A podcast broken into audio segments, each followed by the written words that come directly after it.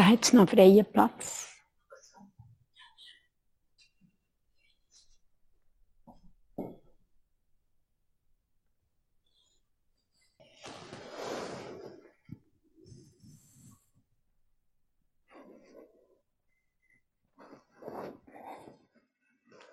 So, es wird gesagt, dass sich hinzusetzen mit dieser Robe, das ist schon, allein das ist schon ein Teaching.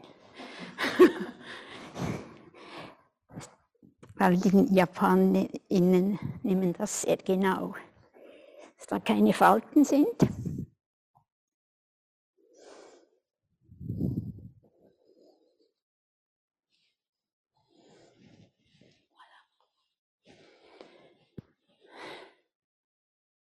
Ja, wir haben jetzt 30 Minuten Zeit für einen Vortrag. Und ähm, für die, die neu sind, ich bereite jetzt immer so einen leeren Platz da neben mir, also für dieses Jahr. Wenn jemand mal irgendetwas noch sagen möchte, irgendeine Frage hat oder ähm, mich korrigieren will, dann kann man sich da auf den Platz setzen, zu mir setzen oder wer auch gerne das Gespräch hätte mit mir jetzt, kann das auch. Wenn es für alle ähm, interessant ist.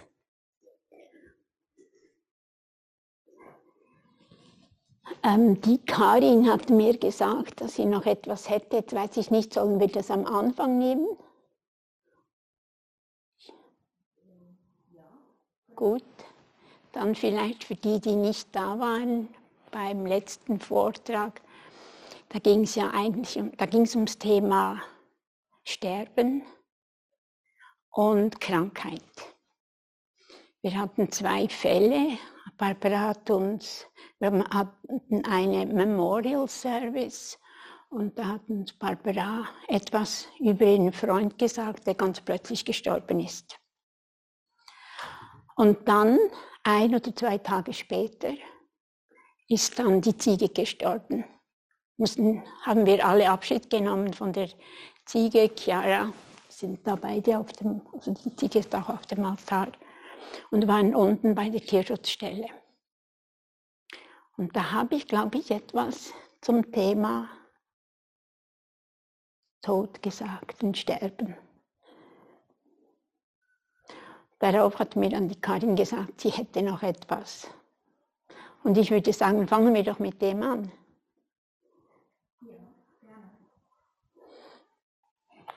Ähm, aber es war gar nicht so sehr zum Thema Tod und Sterben, an was ich anknüpfen wollte, was jetzt gerade gar nicht so einfach ist, weil seither mehr Vorträge waren und noch sehr viel mehr Themen Impulsverträge ähm, angefangen haben, die auch arbeiten. Es war mehr zum Thema Loslassen und Annehmen. Darüber hatten wir, glaube ich, auch im letzten Vortrag gesprochen. Und das hat noch weitergearbeitet in mir insofern, als dieses Annehmen und Loslassen mit Sicherheit eine großartige und wichtige Übung ist und Praxis ist. Weil ich glaube, wir Menschen sind alle so gestrickt, dass es immer wieder zu diesen Situationen kommt, wie Amarana auch sagte. Wir bekommen das, was wir nicht wollen. Und das, was wir wollen, bekommen wir nicht. Ähm, und dass es für uns oft ganz schwierig ist, ähm, loszulassen. Und in mir kam der Gedanke auf, dass dieses äh, Greifen und Loslassen aber Teil dieses, also das produziert Schmerzen. Ähm, und ob es vielleicht mehr, um auch in diesem Wortspiel zu bleiben, statt loslassen um prinzipielles Sein lassen auch geht. Und das wollte ich mit der Gruppe teilen. Also sein lassen in dem Sinne, hm, oder nicht in dem Sinne, dass einem sowieso alles gleichgültig ist, aber in dem Sinne, dass alles gleichgültig ist. quasi als Basis für, für alles, äh, wo ich dann auch tätig werden kann. Also es geht nicht darum, äh, untätig zu sein, aber es geht darum, glaube ich, für mein Verständnis, die Dinge sein zu lassen und dann mh, hm, eine angebrachte Reaktion darauf kann Ja oder Nein heißen oder kann ein Geduld oder ein Schweigen sein. Ähm, das war, also so arbeitete dieses ähm, Wortpaar annehmen und loslassen in mir noch weiter.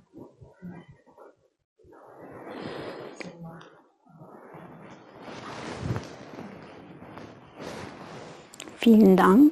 Ich denke, du hast einen taoistischen Gedanken angesprochen. Das Tun ohne zu tun. Das finde ich ein sehr schöner Gedanke und dann das einfach sein lassen. Das ist eigentlich genau das, was, wir, was die Praxis ist hier. Danke. Ähm, ich möchte beginnen mit einer kleinen Anekdote. Und zwar gestern hatten wir einen freien Tag. Es war ein wunderschöner Tag. Und ich musste hinuntersteigen in den Nebel nach Luzern. Hatte noch einige Sachen zu erledigen.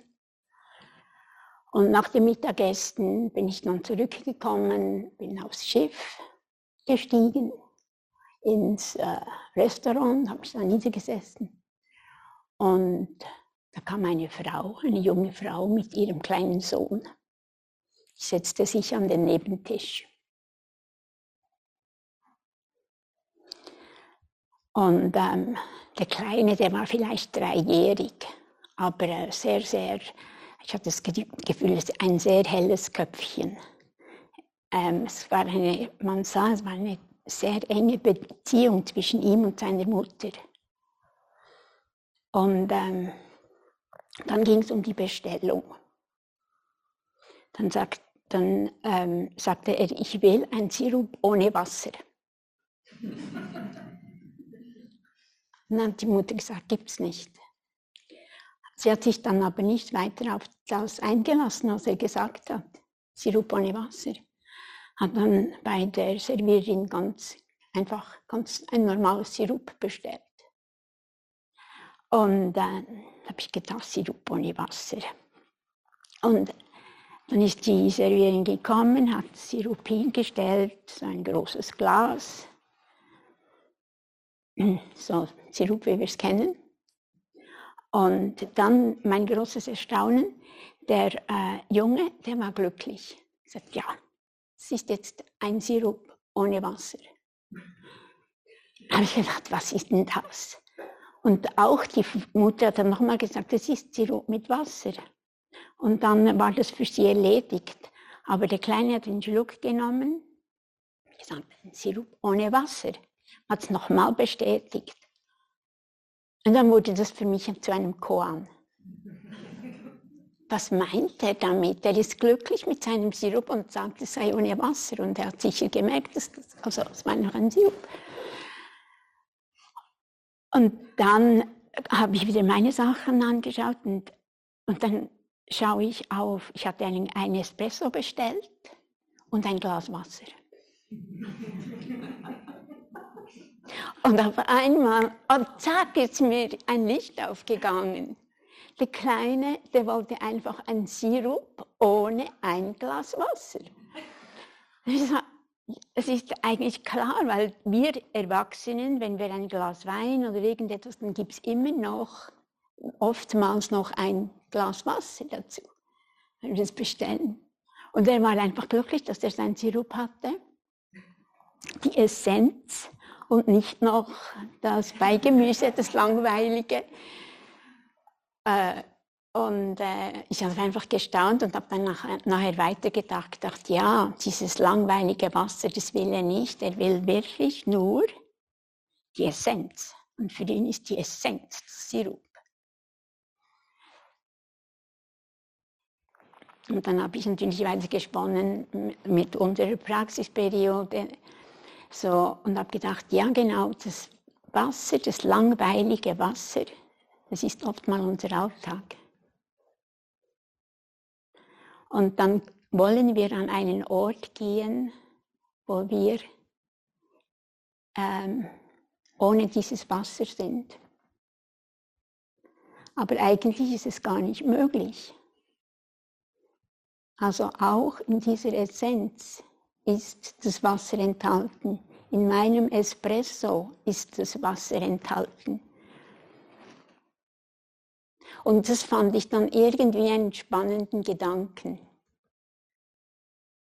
Und eben die Kleinen, die uns da ähm, Sachen nach, nachahmen und äh, ja, es wäre nie auf den Gedanken gekommen, ein Sirup ohne Wasser zu bestellen.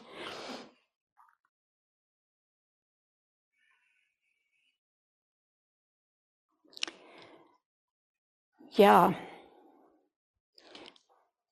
wir haben ja das Thema Alltag, im Alltag erwachen. Und was bedeutet das? Ihr seid hochgekommen hier, das habe ich schon, glaube ich, am ersten Mal gesagt, die jetzt auch neu gekommen, die, die neu gekommen seid, aus irgendeiner Motivation hier auf die Rigi zum Felsentor. Und habt vielleicht irgendwelche Erwartungen gehabt auch. Aber da war zuerst mal die Motivation, der Wunsch, hierher zu kommen. Und in der Ausschreibung heißt es etwas von Stille, dass wir hier die Stille einüben können. Ähm, und was, wenn man gut aufpasst, wenn man so an einen Ort kommt wie hier, wie hier dann kommt man hoch, geht ins Haus und meldet sich an. Und oftmals kommt dann schon so eine kleine Spur von Zweifel. War das jetzt richtig? Hätte ich doch nicht lieber sollen. Wäre nicht besser gewesen, ich hätte. Solche Gedanken kommen eigentlich recht oft. Und die kommen nicht nur am Anfang, die kommen zwischendurch auch, wenn einem etwas nicht ganz in den Kram passt. Hm.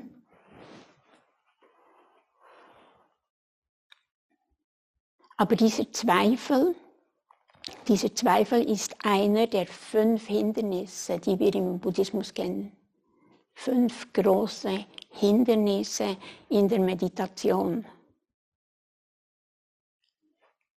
Und ich habe eben lang von denen überhaupt nichts gewusst. Und ich finde es eigentlich noch relativ wichtig, das zu wissen.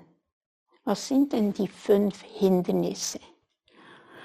Und ähm, was machen wir damit? Gibt es, eine, gibt es Gegenmittel dazu?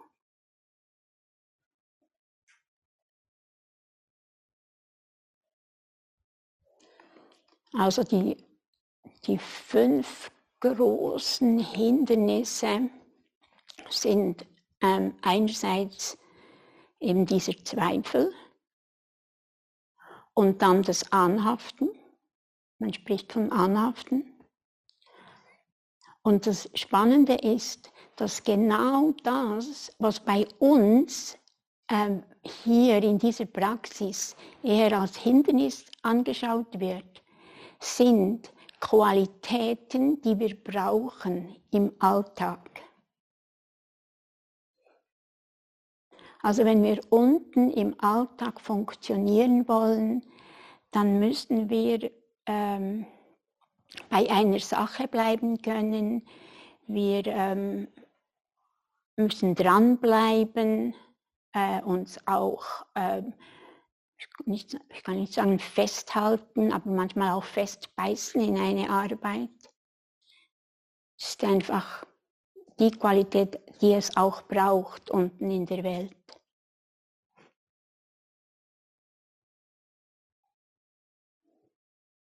Gerade ich habe jetzt so gedacht, in der Politik zum Beispiel, da muss man sich durchsetzen können, muss man da sein.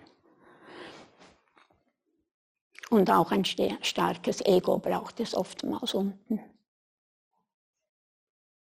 Und hier geht es ja eben ums Sein lassen. Und da ist die Arbeit, ist eigentlich die Arbeit mit unserem Geist. Das ist das Wesentliche. Dass wir, würde ich sagen, ja, man kann sagen, unseren Geist sein lassen und nicht jedem Gedanken nachrennen, den wir haben. Es wurde gesagt, dass während der ähm, jetzt da äh, während der Zeit, wo viele Homeoffice gemacht haben, dass die Leute an Kilos zugenommen haben. Ziemlich massiv zum Teil. Und das, das, das, wurde auch damit begründet, dass wenn man zu Hause arbeitet, einfach ganz schnell beim Kühlschrank ist.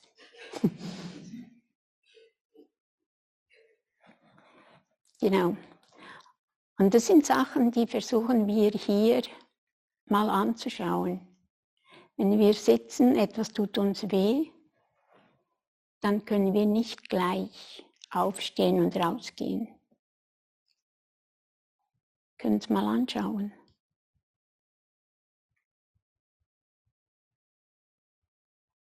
Und beim Zweifel, beim Zweifel habe ich gelernt, dass es einfach gut ist, wenn wir,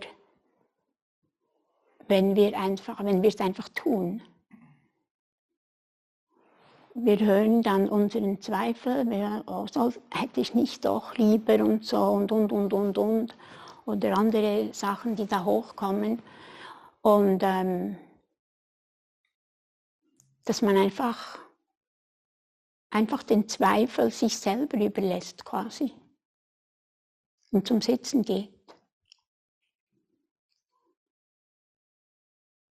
Das ist quasi das Gegenmittel.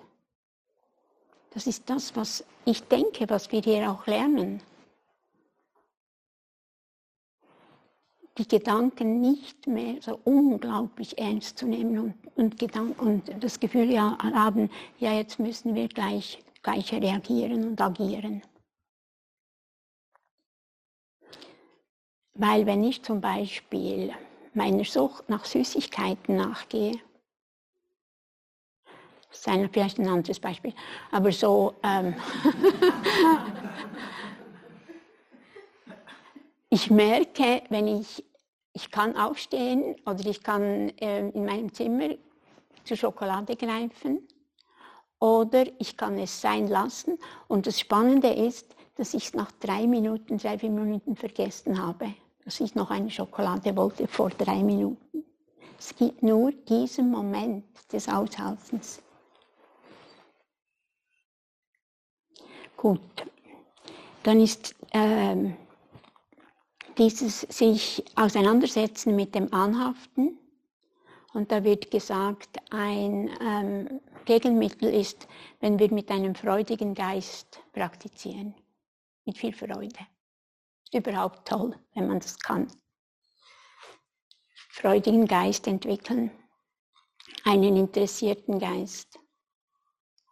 Und dann die zweite, ähm, das zweite Hindernis ist ähm, das Nicht haben wollen. Wegschieben. Weg. Will ich nicht. Passt mir nicht.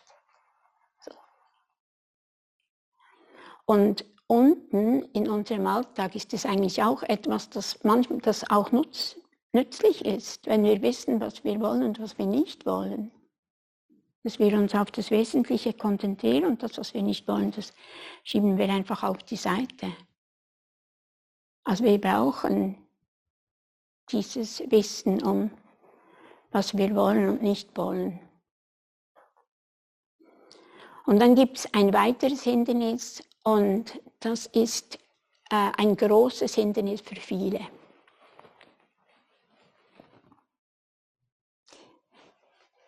Das ist das Hindernis der Müdigkeit. man kommt von unten, von diesem sogenannten Alltag und ist meistens erschöpft. Zuerst mal. Und dann kommt man hierher und, äh, und dann kommt die große Müdigkeit. Und es kann sein, dass diese Müdigkeit wirklich, äh, dass man eigentlich zuerst mal ein, zwei Tage ausschlafen sollte. Das denke ich manchmal, wenn die Menschen so überarbeitet hier hochkommen. Wir haben ja zweimal Tangarios gemacht. Tangario einfach ganz am Anfang sitzen wir einfach einen ganzen Tag im Sendo ohne Glocke, ohne irgendetwas. Ähm, und ähm, bis am Abend, also mit Pause an dem, in Mittagspause.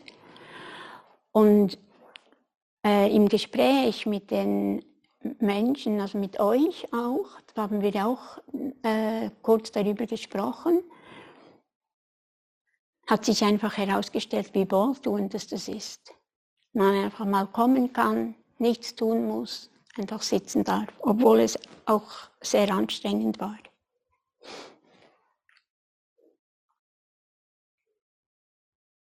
Müdigkeit, aber dann gibt es diese Müdigkeit, die man hat, obwohl man ausgeschlafen ist. Einfach so etwas Bleiendes. Und da habe ich ein ganz spannendes Buch gelesen, das möchte ich hier auch wieder empfehlen. Es ist nicht von der Steinrich, vom Steinrich Verlag. Ähm, es ist ähm, von Rüdiger Safranski heißt er und der hat ein Buch geschrieben über die Zeit. Und das erste Kapitel, da schreibt er über Langeweile. Was hinter der Langeweile steckt. Und dieses Buch kann ich wirklich auch empfehlen. Er hat auch mal im, äh, unten im, in Luzern ein Interview gegeben im KKL. Fand ich auch spannend. Das ist, ich, sieht man auf YouTube. Ich weiß gar nicht, ob das über Zeit war. Aber so Langeweile, Müdigkeit, äh, da kann etwas ganz Spannendes dahinter sein. Also es lohnt sich, wenn wir unbegründet einfach so in eine Lethargie verfallen, dass wir ähm, das Interesse aufbringen, zu schauen, was steht denn dahinter? Was könnte hinter dieser Müdigkeit sein? Ist es vielleicht etwas, das ich nicht anschauen möchte? Was ist es? Ist es etwas, das sich nicht zeigen will? Und da lohnt es sich wirklich wach zu werden, wach zu sein.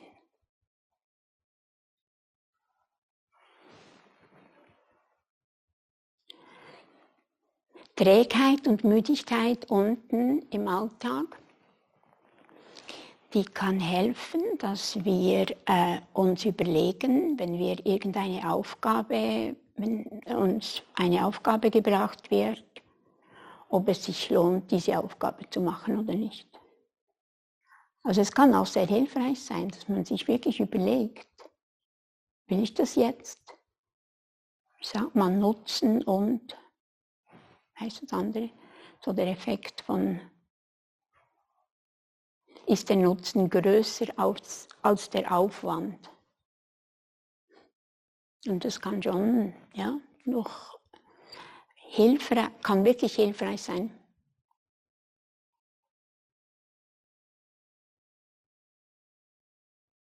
Aber dann gibt es eben unten dann auch die, es gibt Trägheit und Faulheit. Ja, Faulheit äh, dass man wirklich zu faul ist, etwas zu tun. Und sich da aufraffen dann und Trägheit, sagt man, sei etwas, das man einfach äh, hinausschiebt. Wie zum Beispiel die Steuern ausfüllen. Etwas, das man äh, einfach nicht gerne macht und immer so weit hinausschiebt, bis man es nicht mehr weiter hinausschieben kann. Das einfach etwas zu Müdigkeit, Trägheit, Faulheit. Dann haben wir noch ein Hindernis und das ist die Unruhe, ein unruhiger Geist.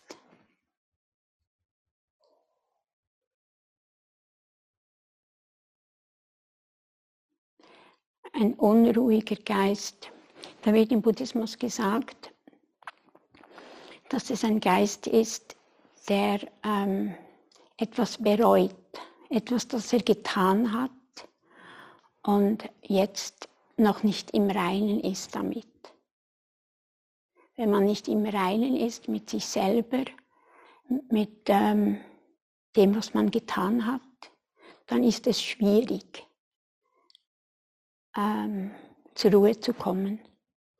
Oder wenn man sich Sorgen macht für etwas, das noch kommen wird, irgend, ja, zu sorgen hat, das auch das macht es uns schwierig, auf dem Kissen zu sitzen. Da habe ich ein Beispiel von mir.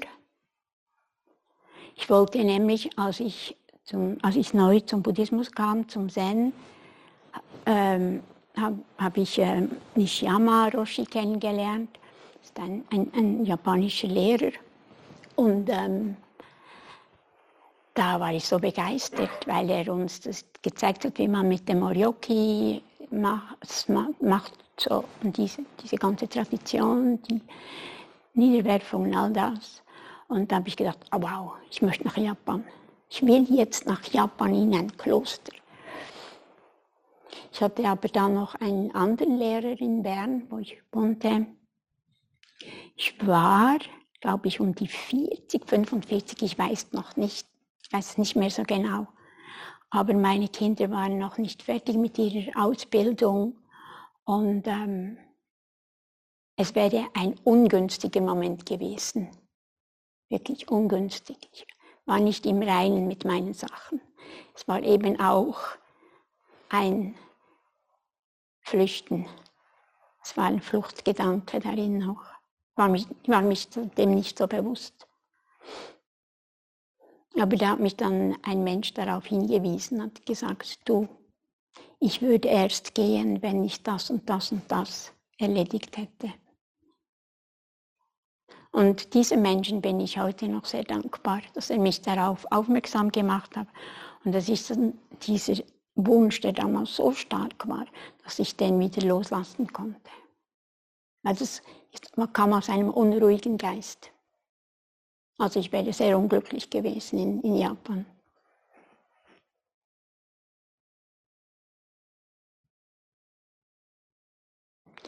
Deshalb denke ich, ist es auch so wichtig, dass wir, ähm, im Zen kennen wir ja die Reuebekenntnisse, wir kennen die Gelübde, dass wir diese Gelübde einfach ernst nehmen und uns dann zumindest damit befassen, damit unser Geist zur Ruhe kommt, kommen kann. Ja, das sind diese fünf Hindernisse, die kann man nachlesen in einem Buch von Yates. Yates, ich weiß nicht, das sagt man vielleicht nicht so, Kuladasa. Er hat äh, vor vor fünf, sechs Jahren hat er ein, ähm, Medit ein, eine Meditationsanleitung geschrieben, ein dicker Schunke, wo er diese fünf Hindernisse genau beschreibt. Er kommt aber von der tibetischen Tradition und war eben auch Neurowissenschaftler und konnte dann, kann dann auch noch erklären, wie das geht mit der Gehirnfunktion. Das fand ich, fand ich spannend in diesem Buch. Ja, das ist, was ich euch mit euch mit äh, Sharing mitteilen wollte, teilen wollte. Wenn jemand noch eine Frage hat, dann haben wir noch drei Minuten. Ja. Ich weiß den Namen noch mal kurz befragen. Ich kenne mich natürlich in der Zen-Tradition noch ganz, ganz wenig aus, aber in Bezug auf den Zweifel ähm, habe ich da mal was von einem großen Zweifel gehört. Also großes, großer Zweifel, großes Erwachen, kleiner Zweifel, kleines Erwachen, kein Zweifel, kein Erwachen. Natürlich gibt es irgendwo verschiedene Qualitäten von Zweifel, aber vielleicht musst du dazu was sagen. Genau, du kommst ja von Vipassana. Oder von welcher Richtung kommst du? Aus dem? Also in Theravada, ja genau, genau, Theravada. Genau, und da habt ihr ja diese Kleshas, diese ganz vielen. Äh, nicht, wir haben da die 108 Glockenschläge ja, am Neujahr, Silvester. Das ist für jedes Klesha, für jede gute und schlechte Qualität ein Schlag, ein Glockenschlag. Und da ist eben das mit dem Zweifel auch. Und das, das äh, macht viel Verwirrung äh, man, im, im, äh, im Buddhismus, weil dann heißt es, zweifle nicht und dann doch, zweifle doch. Aber jetzt kommt es eben darauf an, auf, äh, was man bezweifelt, zweifelt, was man anzweifelt. Und äh, der, der kleine Zweifel ist, wenn man zum Beispiel, glaube ich, Vanja, du musst mich vielleicht korrigieren, der kleine Zweifel ist für mich, ähm, wenn ich Buddha, wenn ich die Lehre bezweifle, Zweifel habe an der Lehre. Ich weiß ja, um was es geht. Und diese Lehre die, da muss irgendetwas nicht ganz stimmen oder irgendwie so einfach, ich zweifle an der Lehre. Und der große Zweifel ist dann, wenn ich an mich, mich zweifle, an meiner Sichtweise. Und da braucht es eben ziemlich viel, bis man so weit ist, bis man an sich selber zweifelt, weil wir haben doch immer recht. Und die anderen sind falsch. Ich, ich übertreibe da vielleicht ein, ja, aber ich glaube, es geht so in diese Richtung. Vielleicht weiß jemand noch mehr. Oder im Manja, vielleicht hast du noch etwas dazu zu sagen.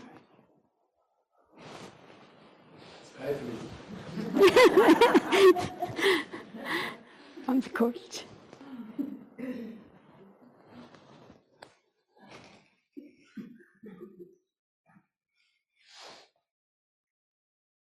Danke.